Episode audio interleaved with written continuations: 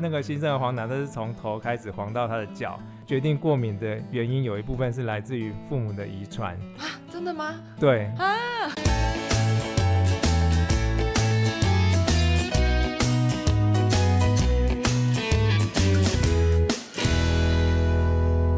欢迎收听达特五四三，我是主持人 Cici。哇，相信有很多新手家长呢，在抱起手中的小小的生命。可爱的婴儿的时候，除了感受到喜悦，也有很多人会同时出现紧张和焦虑的情形哦。因为呢，感觉手中的宝贝啊，他真的。摸起来好脆弱啊，呃，令人惶恐，不知道怎么样来照顾跟守护它。那到底呢，要怎么样来好好的照顾自己的小宝贝呢？哦，那其实真的很多人呢，他们是因为觉得自己不知道有没有能力啊，好好照顾小孩，所以他们不敢生。哦，我就是其中一个。好，所以希望呢，透过今天这一集，能够降低各位呢，来迎接新生儿的时候呢，家长们你们感受到的焦虑和紧张。好，所以今天呢，我们非常荣幸邀请到了张斌秀传纪念医院。小儿科张佑全医生，欢迎张医生。那 C C 好，那呃大家好，我是张斌秀传纪念医院小儿科主治医师张佑全。那我本身也是新生儿科的专长，那我也是一个两岁小孩子的爸爸，这样子哦。哇，有实战经验。对对对，那其实呢，我之前也是刚经历过，就是新生儿的家长的这种感觉，然后所以我自己也是体会的。特别深刻这样子。那我们首先呢，就要请医师来跟我们分享一下新生儿通常会有哪些常见疾病，那可能会出现什么样的症状或者状况，需要我们多加注意的。通常现在大家都在月子中心了，就是我们的产后护理之家比较多这样子。嗯。那所以可能呢，大家现在比较面临的问题就是说，哎，我。从产后护理之家回去之后，反而不知道怎么接触这个孩子。哦，对对，之前都交给别人处理。对对，甚至我之前有在门诊遇到过，就是哎，那个换尿布好像也不太熟悉这样子。天哪！对，所以说其实呢，这个部分大家在产后护理之家的时候，其实大家可以再留意一下，就是说我们回去之后，当然也不是说大家压力要特别大这样子，那就是可以回留意一下之后会不会有面临哪些问题这样子。那一般就是，嗯，我们等下下面会聊到一些部分啊，像黄疸啦，或者说一些什么易吐奶啦，然后还有一些皮肤的问题啦，然后还有一些过敏的问题啦，那这些，呃，嘴口腔的问题啊，脐带的问题啊，这些哈，营养补充问题这些，那可能都是我们日后不仅是新生儿时期，或者是之后。带小孩子，他婴儿时期，我们有时候也会遇到的问题，这样子。那我们首先就先请医生跟我们分享一下黄疸。好，那黄疸的话，其实是一个很常见的新生儿问题，这样子。那基本上呢，黄疸呢，就是我们体内的这个血红素代谢之后呢，它会形成一个胆红素。那它胆红素一般是从尿液跟粪便中排出这样子。那当假设这个排出的过程当中受到一个阻碍，那它堆积在我们的体内，那这个婴儿表现出来就是一个黄疸这样子。黄黄的人这样子。对对，那所以像我们的尿液跟粪便，它其实是有颜色的。那其实这个跟这个胆红素的排出是有关联的这样子。呃，这个原因其实蛮多的这样子。一般来说的话，就是。我们如果这个婴儿他黄疸的时间持续比较久，或者说我们觉得说这个黄疸看起来非常的黄，那这个时候有时候我们就必须要到我们诊间来，然后跟我们医师呃判判，让我们医师来判断一下，就是说他到底是不是属于生理性的，或者说他是属于病理性的黄疸这样子。哎，那如果说这是属于生理性的黄疸的话，那这个可能就他时间之后就会慢慢自己恢复这样子。那倘若他是病理性的，有时候他一一一开始一出生头一两天就会窜得非常的高，那或者说这个黄疸时间持续太久哦，两个礼拜以上，那或者说呢，那这个小孩子呢之后日日后这个粪便呈现类似那种灰白色，哦哦哦哦，对，就是可能有那种阻塞性的黄疸这种问题，那有这种情况的话呢，这个就需要特别的治疗这样子。所以我们的新生儿手册上面都有那个婴儿的大便卡，嗯嗯，那个就是让我们的家长去对他的那个粪便的颜色这样子，哦，对，这个是一个非常重要的这样子。哎，那小朋友的那个肤色黄疸的程度啊，因为刚刚有医生有提到说，哎，特别黄，他是不是也有一个肤色黄的程度的那个色卡，就是也可以判断说他现在就是特别黄严重的状态这样子？对，其实这个蛮有趣的，其实有时候我们看他觉得很黄。但其实它并不是那么黄这样子，对它这这有点主观上认知，那还跟每个人的肤色啊、人种，对对对对啊，对对，会有一点关联性这样子。一般来说，我们那个新生儿黄疸，它是从头开始黄到他的脚，假设他的头哦只有头在黄的话，那身体是白的，那基本上就比较没那么高。哦那假设连他的脚都很黄的话，那这个黄疸就比较严重。不过哦是这样对，不过这个其实有点主观这样子。一般来说，我们会用仪器去测，那如果有必要的话，我们会让他抽血检查，才有办法确定这样子。嗯嗯嗯，那那个黄疸的话，就是跟他的时间的呃出生时间的天数，还有它的数值是有关系的。嗯倘若说他出生第一天就非常的高，假设十几，那这样的黄疸就非常高。可是如果嗯。这个宝宝他已经过了呃好几天了，已经两三个礼拜以上，那他如果单纯是一个母乳性的黄疸，喂母乳造成的，那嗯有时候有稍微高一点，即便是十，那他的大便颜色都正常，那小孩子活动啊食活动力、食欲都很正常的话，那这嗯个黄疸也不见得会有问题，这样了子。解。对，是，那医师除了刚刚提到生理性黄疸啊、母乳性黄疸啊这一类，还有呃阻塞性哦的黄疸的状况，那还有其他的可能造成黄疸的状况吗？呃，一般来说的话，就是呃那个生理性黄疸是最常见的，就是头嗯大概三四天的时候会出现这样嗯子。那这个大部分的话，就是因为新生儿他的红血球比较高，代谢之后就会产生这个所谓生理性黄疸。嗯。那另外就是它本身的一些酵素啊、肝脏啊这些都还不是很成熟的关系。嗯嗯那另外新生儿也会有容易脱水，那这哦。脱水的时候，我们的血液就会变浓缩，浓缩的，话，我们的血中的胆红素就会相对的比较高，嗯。这也会让它呈现一个黄疸。嗯。不过这种情况呢，通常是一个良性而且暂时性的，就是我们透过多喂食，让它的体液增加，它的粪便排出增加，尿液排出增加，那这个黄疸就会自己慢慢改善了这样子。嗯对，那像母乳性的话呢，它就是母乳它本身的一个成分的关系哦，那这个成分会让我们的这个婴儿的黄疸持续比较久一点这样子。嗯那这种黄疸的话，其实各位爸爸妈妈也不用担心哦，这个嗯都是良性的这样子。嗯嗯，那这个的话，当然还是要由我们的那个医师来评估。那或者是说呢，我们在回来打疫苗的时候呢，可以再跟我们的那个医师来确认一下，就是说说这个黄疸到底是是不是只是单纯性的母乳黄疸这这样子。嗯嗯对，那像还有所谓的溶血的黄疸，那比较常见的就是 A、B、O 血型不合这样子，通常就是对妈妈是 O 型，那宝宝是 A 或 B，那通常可能爸爸就是 A 或 B，那跟嗯。O 型的妈妈生出来的话，那这种宝宝有非常少见的几率，就是嗯。他的那个母亲的抗体会攻击婴儿的红血球，那这攻击红血球之后呢，这个呃红血球破坏就会产生这胆血红素，血红素代谢就成为胆红素，嗯，所以这个急剧破坏的一个过程就会造成黄疸急剧上升这样子。嗯。那这种情况的话，就是状通常出生头几天就会就会出现这样子。嗯。对，那这种情况就需要照光，或是甚至更进一步的治疗。那像另外一个叫 Rh 血型不合，不过这种情况在国人比较少见，因为嗯国人的话比较少那种 Rh 阴性的。嗯对对对，嗯在西方人可能会比较有这样子，这种情况就比较哦少这样子。了解了解，就是它是可以在头几天，然后像医师讲，透过一些照光方式解决，他不会说这一辈子这个小孩他的血液就是就会一直有这个状况这样子。呃，像这种血型的问题的话，它通常会 ABO 血型的部分，它通常这个抗体会慢慢代谢掉，它之后就比较不会有这个问题了，这样子。了解，但如果是 RH 的部分的话，这个它的血型当然也是已经固定了这样子。嗯那所以说这个孩子的部分，当然它也是代谢之后就就不会了这样。但是他嗯之后，倘若他有接受输血的话，他就要特别注意，哦就是血型的部分这样子。嗯嗯然后妈妈就是下一胎，妈妈通常是 RH 阴性的，嗯那这种情况她必须要打一剂那种抗体，然后预防她下一胎产生溶血的状况这样子。哦，了解。那感染性黄疸，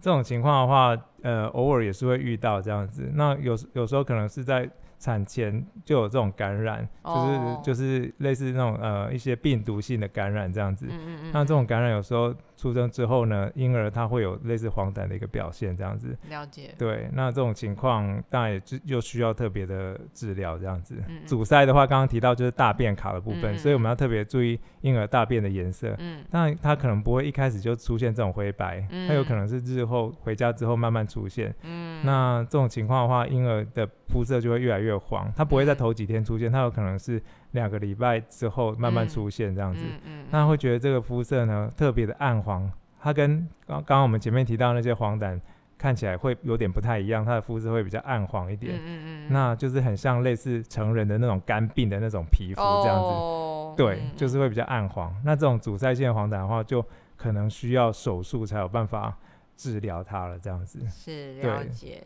哇，谢谢医师分享然后。光是那个黄疸这个部分，因为它很外显的一个症状，对，哦，就是光是这个部分，可能就会常常弄得新手爸妈很紧张，不知道到底是刚刚说的哪一种黄疸，对，所以真的无法判断的时候，看到小朋友变黄黄的，赶快问医师，好、不要自己在家里自己乱找办呃乱找方法这样子。对对，因为我们之前会想说，哎、爸妈就想说照一下日光灯会不会有效、啊这样子。为什么会有这种想法？对，有这个治疗偏方吗？对，因为我们黄疸其中一个治疗方式就是照光。哦，对，但是因为我们照的光是蓝光，它有一定的波长。嗯，那通常家里的日光灯不属于这个范围，所以通常效果是不好的。对，所以不建议这样子做。了解了解，对竟然 OK。好，那医生呢，我也蛮好奇，就是像现在啊，过敏宝宝真的很多，好，不管是呃呼吸道过敏啊，还是异位性皮肤炎啊，什么等等各种皮肤过敏等等。好，那这个方面呢，我们要怎么样来注意？例如说，他在他在食物或是药物啊，或是环境上面有什么预防的方法或治疗方法？一般过敏宝宝大家都会觉得说好像有增加这样子。嗯，那其实我个人会觉得说，其实是大家对于这个过敏的意识比较高的关系。我觉得有一部分是这样。那大家都会觉得说，哎、应该是环境的关系啊，因为现在大家都说污染源对啊，啊，就是 PM 二点五啦，啊然后塑化剂，脏脏的，对，其实就是呃各方面环境，然后本身的遗传体质，嗯，然后还有我们对于这个过敏的意识比较高，嗯，这个原因都会让我们觉得说，哎、现在的过敏宝宝好像真的是有比较多这样子。嗯。对，那所以这个过敏要怎么预防？其实这是一个蛮大，但是又不容易做到的一个议题，这样子。嗯对，因为其实决定过敏的原因有一部分是来自于父母的遗传。啊，真的吗？对，对，所以呃，其实爸妈都会觉得说，哎、我自己有过敏，过敏性鼻炎，嗯，假设是鼻子过敏好了，过敏性鼻炎，那孩子呢，他出生其实有时候就会有，只是他不会在新生儿时期出现这样子。哦对，他会在日后慢慢的表现出来。哦，对那这个部分就不太容易去改变它了，这样预防没子。办法。对，那另外的话就是说，大家会觉得说，像环境这部分啊，那嗯，其实这样讲也是有点笼统啦。我们先从那个新生儿时期开始讲起好了，我们要怎嗯么去预防这个过敏这样子？其实最好的方式还是就是不喂母乳这样子。哦，对对，那就是不喂母乳，其实母乳的好好处其实都还是在探索当中这样子。嗯嗯，那其实母乳对婴儿来说是最好的食物，嗯所以我们不喂母乳。那妈妈本身呢，也并不需要特别去限制一些饮食这样子，因为有的妈妈会比较担心说，哎、我是不是很多东西都不能吃这样子？嗯那其实反而应该要另外一个想法，就是说妈妈应该要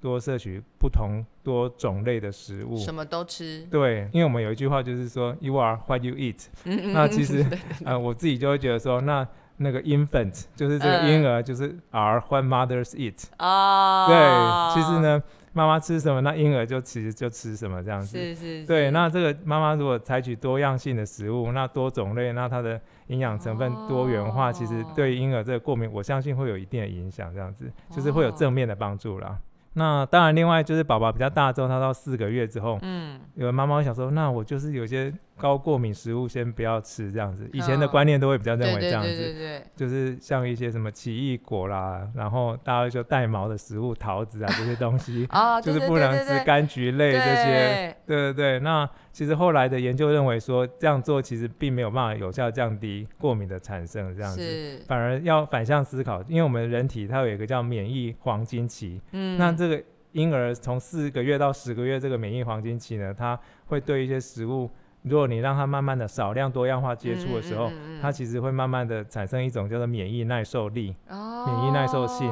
对，那这免疫耐受性的话，它其实慢慢产生之后呢，其实它日后它接触到这些食物之后，反而不会过敏。但假设我们错过了这个时间再让它吃的话，那有时候它反而比较大的时候去接触它，反而会过敏。哦，哎，对这个概念是有会不会有一点像，比如说我小时候就学会骑脚踏车，我长大就不会忘记。嗯，对，我很很小时候在免疫黄金期就认认认得这个营养成分或是过敏成分，我长大就比较有能力抵抗它，这种感觉。对，其实有点有点类似这样，因哦为像、像宠物的部分，像有的研究说，哎、嗯，有的家里养猫的小孩子，那是不是是比较容易会过敏？但是又有研究认为说，哎、家里养猫的小孩子其实他会有保护的效果。嗯嗯其实这部嗯分其实还没有非常有定论，这样子。关于宠物的部分啊，哦是不是一定不能养宠物这样子？是那就是四个月之后，就是鼓励这个宝宝，还有就是妈妈让孩子多接触少量多样的副食品，那其实嗯可以对这个呃免疫产生比较正向的影响。那这应该也是一个预防的效果。嗯嗯，那嗯另外环境的部分，就是建议就是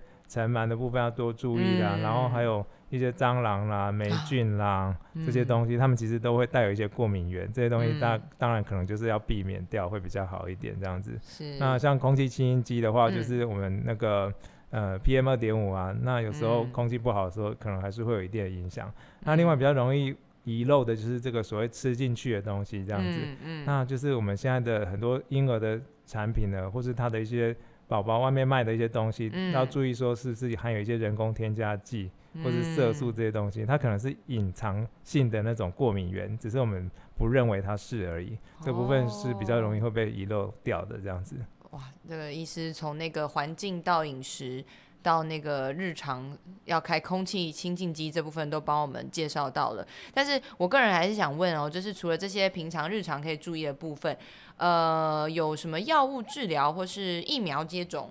这些方式，可以来协助新生儿去避免这些小时候的遇到疾病或过敏吗？如果说真的产生一个呃临床上的不舒服的症状，假设嗯他是有过敏性鼻炎啊，造成他睡眠嗯不好啦，嗯呼呼吸道阻塞。嗯那比较严重的就是这个气喘，嗯其实气喘也是过敏的一种。嗯那这个时候可能就需要药物去治疗它这样子。嗯对，那婴儿时期的话，有所谓的异位性皮肤炎，嗯哎、那这个也是过敏的一种这样子。嗯嗯那这个嗯也是比较严重的话，就是需要用药物去治疗这样子。嗯嗯那疫苗的部分的话，嗯，比较没有特别说哪一种疫苗有办法来预防过敏这样子。嗯嘿，当然就是还是要定期施打，那就是不要延后这个疫苗的接种是才是重要的这样子。好，那医生，那我们讲到疫苗的话，新生儿其实我就记得我小时候一直在打疫苗，就是各种疾病的好、疫苗。那在可是，在近几年哦，就是新冠疫情这件事情，那很多家长，我身边就有很多朋友是他们担心帮自己的小朋友在小时候就接种新冠肺炎疫苗会造成一些不好的影响，那就不让他们打，然、后因为父母可能有决定权这样子。那接种疫苗这件事到底重不重要？那还有就是，如果要接种的话，会有什么需要注意的事呃事情，或是时间上、时辰上的安排，然后要隔多久什么的。好、所以我们可不可以来讨论一下这个部分？那其实接种疫苗这件事情，其实要说简单，其实蛮简单的，嗯就是你只要按时施打嗯，这四个字就可以了，这样子。因因为我们比较常遇到的就是家长他就是会因为孩子有一些感冒啦，或者说他嗯。觉得他好像身体有一些状况啦，所以他就会延后他来施打这样子。哎、对啊，就是怕小朋友的那个免疫力、抵抗力不够好，这又去打的话，对，这个思考逻辑是错误的吗？呃，当然也不全然是错的，嗯。因为假设他现在是在发烧，或者说他是嗯嗯疾病处于嗯，正不舒服的时候，那这时候可能不太适合这样子。嗯嗯但是有时候他小孩子会也是在这个阶段容易会有类似所谓感冒的这种现象。嗯嗯嗯那这种现象有时候到后面他已经处于缓解期了，嗯他也没有在发烧，那其实这是、哦这时候是可以施打这样子。了解了解。，对，那我之前就是有遇到，就是像这种呃小孩子他呃还没有施打这个疫苗，嗯呃，譬如说我们两个月大的时候会打这个五合一疫苗，嗯嗯，但是呢，这个新生儿呢，他一个多月的时候呢，他就不幸遇到了这个百日咳病毒这样子，样对，然后他就会出现一个剧烈咳嗽的一个现象这样子。嗯嗯对，那后来我们是有临床上怀疑哈，因为他剧烈咳嗽，而且他咳到就是他的嘴唇都会发黑这样子。嗯，对，那后来我们就是就去通报他，然后后来确认是这个百日咳感染。嗯，对，那他就是，但他有他是因为他还没有到两个月，所以他还没有打到。嗯嗯所以这百日咳疫苗的话，就是两个月大要打，这个这也是很重要的这样子。哦对，那像之前我有遇过，就是呃，因为现在的肺炎链球菌的话，它是两个月、四个月跟一岁这三剂是公费的。嗯嗯，但是嗯。在更早之前还没有公费肺炎链球菌疫苗的时候，嗯嗯嗯。就是有孩子他在大概七八个月那时候，嗯。就是他都没有打过肺炎链球菌疫苗，嗯然后就是感染了肺炎链球菌，嗯。那那时候就产生了这个脑膜炎，哦，那后来有引发一些不好的一些状况出现，这样子，是。对，就是会让人觉得比较遗憾这样子。有造成一辈子的一些后遗症，这对对对，所以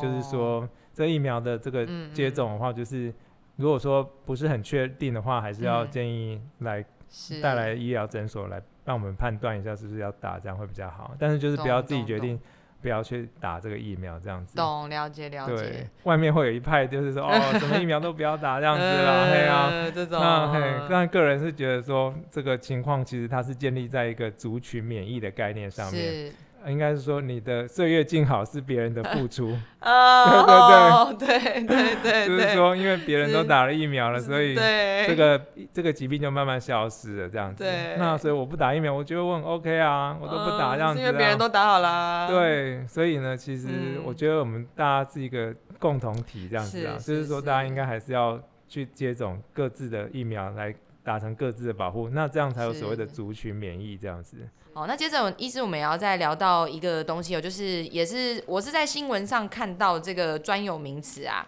哦，它叫做 SUID，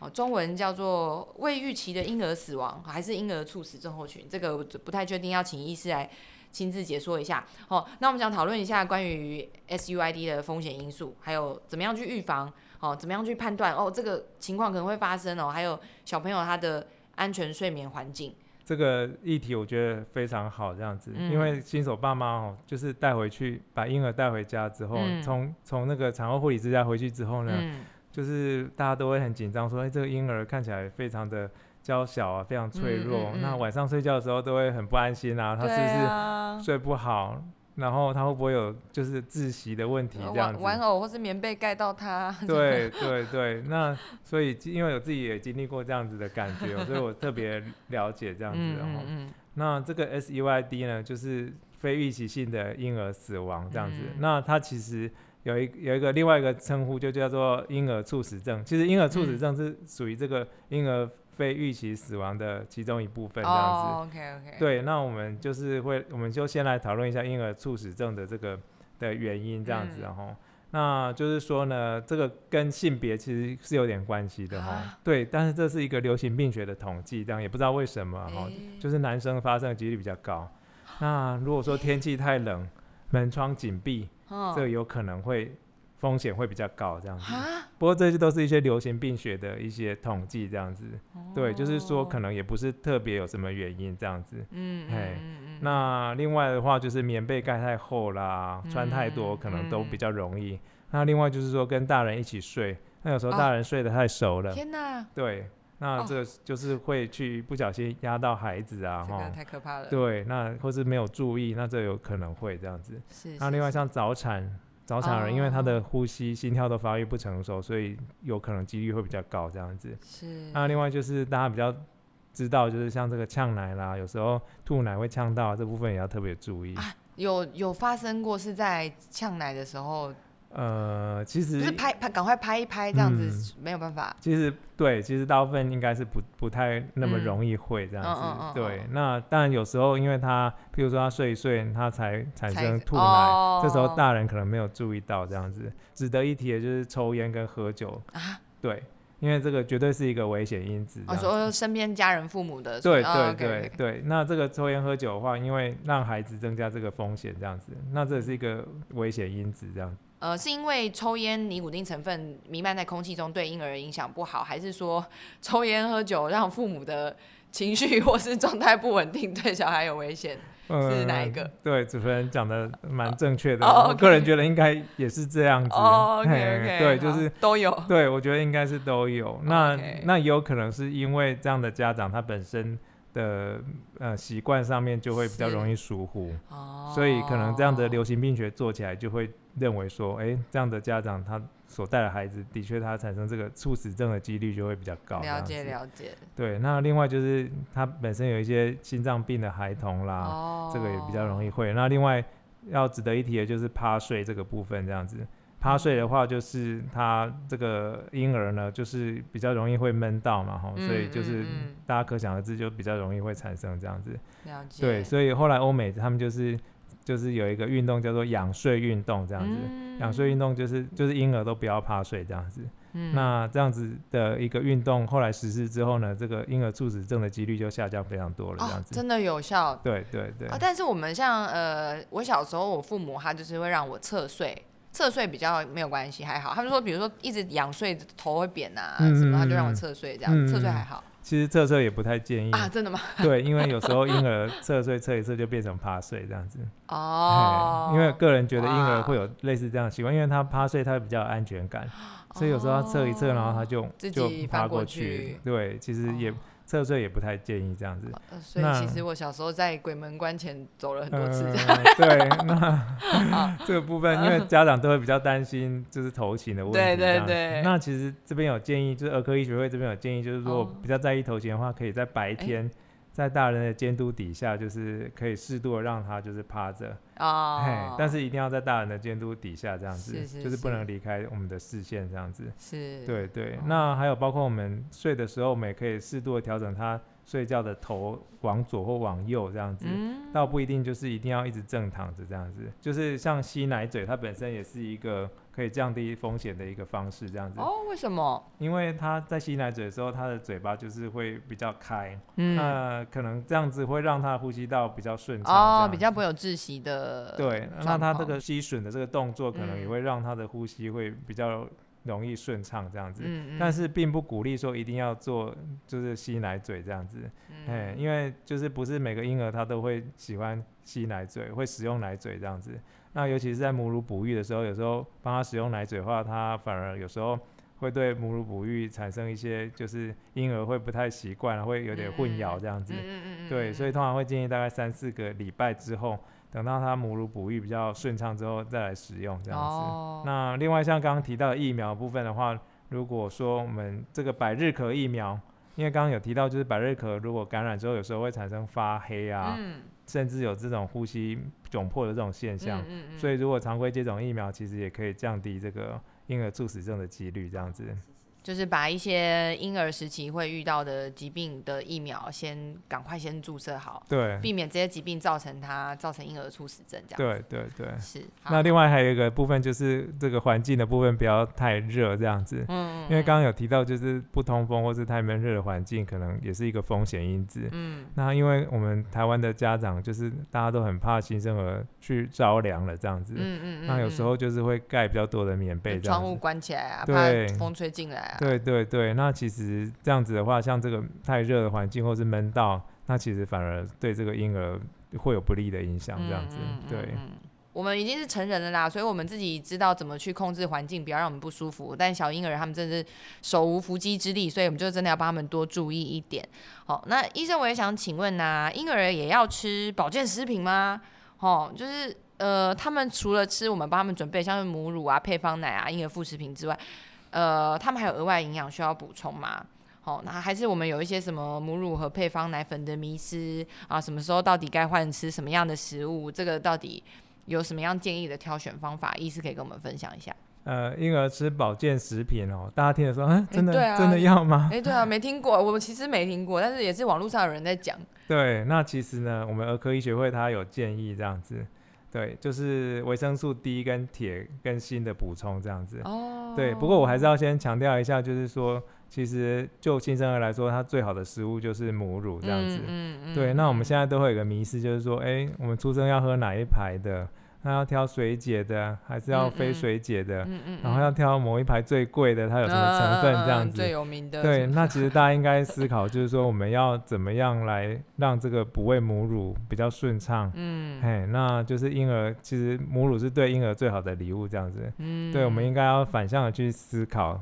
就是嗯说要让婴儿多摄取母乳，能够喂到一岁甚至两岁，那这可能也是可以的，这样子。所以其实也就像医师刚刚讲，就是呃，不是说一直去旁边找什么样的配方奶或者是什么样的保健婴儿保健食品比较好，而是妈妈自己先让自己吃到足够跟各式各样丰沛的营养成分，让自己有最顶级的母奶 给小孩，是这样的一个概念吗？呃，对，当然这样是好，但是有时候妈妈就会吃太多，这可能 哦，真的好的，对 体重方面也要注意一下，妈。妈的体重，我是觉得就是适度摄取，然后均衡，水量要够，这样应该就就可以这样子。了解了对，那那个刚刚有提到，就是儿科医学会他有建议，如果说呃妈妈是纯母乳哺育的话，嗯嗯嗯。就是他会建儿科医学会有建议，就是从新生儿时期就可以补充这个维生素 D 这样子。如果是部分母乳哺育的话，也嗯可以，就是哦维生素 D。那对，那倘若这宝宝他是喝配方奶，嗯那他每天喝的量有到一千 CC 的话，嗯不过这量一开始应该是不容易达到。嗯那所以这样听起来，几乎就是所有的新生儿应该是可以适度的补充这个维生素 D 这样子。哦，对，那现在就是市面上有一些就针对这部分的一些营养品，就是婴儿使用的，可以大家各位家长可以去去看一下这样子。这是儿科医学会的建议。嗯嗯嗯对，那维生素 D 的补充的话，就是对于骨骼的发育还有免疫嗯的调节会有正向的帮助，这样子。嗯嗯对，那另外就是从到四个月之后开始，婴儿会吃副食品。嗯嗯，那如果说五喂母乳的妈妈的话，因为这个呃母乳的铁含量呢，会从四到六月之后就会慢慢的降低，这这样子。嗯虽然它的吸收率会比吃配方奶的铁吸收来的好，嗯，可是因为母乳本身特性的关系，就是这个铁浓度会比较低，所以这时候候我们就是要刚刚前面提到，就是要积极的少量多样的添加副食品这样子。嗯那这副食品本身就是可以选择含铁比较高的食物，像这个瘦肉啦、红肉啦，还有一些深绿色蔬菜啦，然后另外像蛋黄这些东西，就是富含铁的食物，就是从添加副食品里面去摄取这样子。嗯嗯哎、那倘若说这个孩子四到六个月之间，他这个铁的含量摄取不足的时候，而且嗯。他是纯母乳哺育的话，那这个时候儿科医学会他也建议就是可以低量的摄取这这个铁剂的补充这样子。嗯嗯，那这个铁剂的话，就是要来我们诊呃，就是来医院这边，那我们会视情况开立给他这样子。他还是要有呃来门诊看诊这样的一个动作。对，OK OK，就是不。建议自行服用这样子。哦对，因为这这个部分还是稍微要做做一下营养的评估这样子。是是，或者看一下小孩的体重啊状况对等等。因为这种议题的话，就是像之前有的到八九月大的宝宝，嗯那他们看起来头好壮壮，然后嗯是嗯不喂母乳的哦，嗯体重非常重，有的甚至快要到十公斤了这样子。嗯嗯对，然后就会觉得说，哎、这个宝宝米其林宝宝很有营养啊，蛮健康可是他们看起来就是非常的白这样子。嗯，对，那非常白并不一定是不好，可是有时候我们帮他测了一下这个铁浓度，就发现它偏低这样子。哦，对，那这个铁浓度偏低的话，可能对他的成长发育会有稍微有点不好的影响，这样子了。解了解。对，所以这部分就是如果是纯母乳哺育的宝宝要特别注意的。那其他的部分就营养品的话，像钙啦，或者是像嗯其他的 DHA 啦、那嗯些就没有儿科医学会这边没有特别建议要补充这样子。哎、对啊，我哎、我这我其实刚刚听到这边就觉得蛮好奇的，就是只有建议以补充维生素 D 为主，其他的是这都都不用吗？呃，对，其他就是没有、没有一定要补充这 OK 样子 OK，就就是等他长大一点再说。对，其实一般还是建议从这个天然的食物去摄取会比较好，哦这样子。哇，谢谢医师啊，为我们带来这么多分享，而且都非常的详细哦，针对每一种可能遇到的状况啊，然后还帮我们分类哦，就是黄疸竟然还有什么感染性啊、母乳性，哇，竟然黄疸就分那么多种，然后还有后面所有的给新生儿遇到这些状况的建议。好，那相信听完这一集之后呢，各位就能更知道怎么样来照顾自己家的小孩，而且也知道大概什么时候可能需要求助于医师了。好，所以今天再次非常感谢我们张斌秀传纪念医院小儿科张佑全医生，谢谢主持人，谢谢谢谢张医师我们带来精彩分享。达特五四三，我是 Cici，我们下次再见，拜拜。